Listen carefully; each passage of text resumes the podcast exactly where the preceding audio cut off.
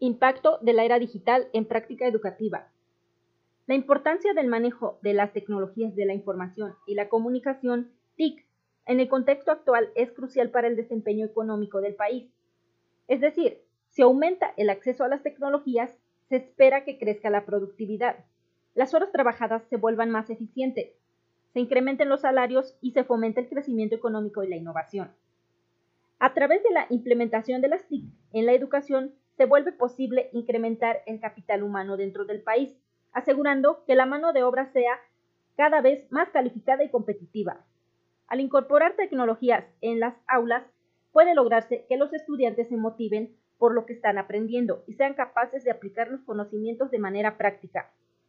A su vez, los profesores pueden actualizar sus métodos de enseñanza mediante la interacción con docentes de otras escuelas y de otros países, y al tiempo que los padres de familia se involucran más en la educación de sus hijos.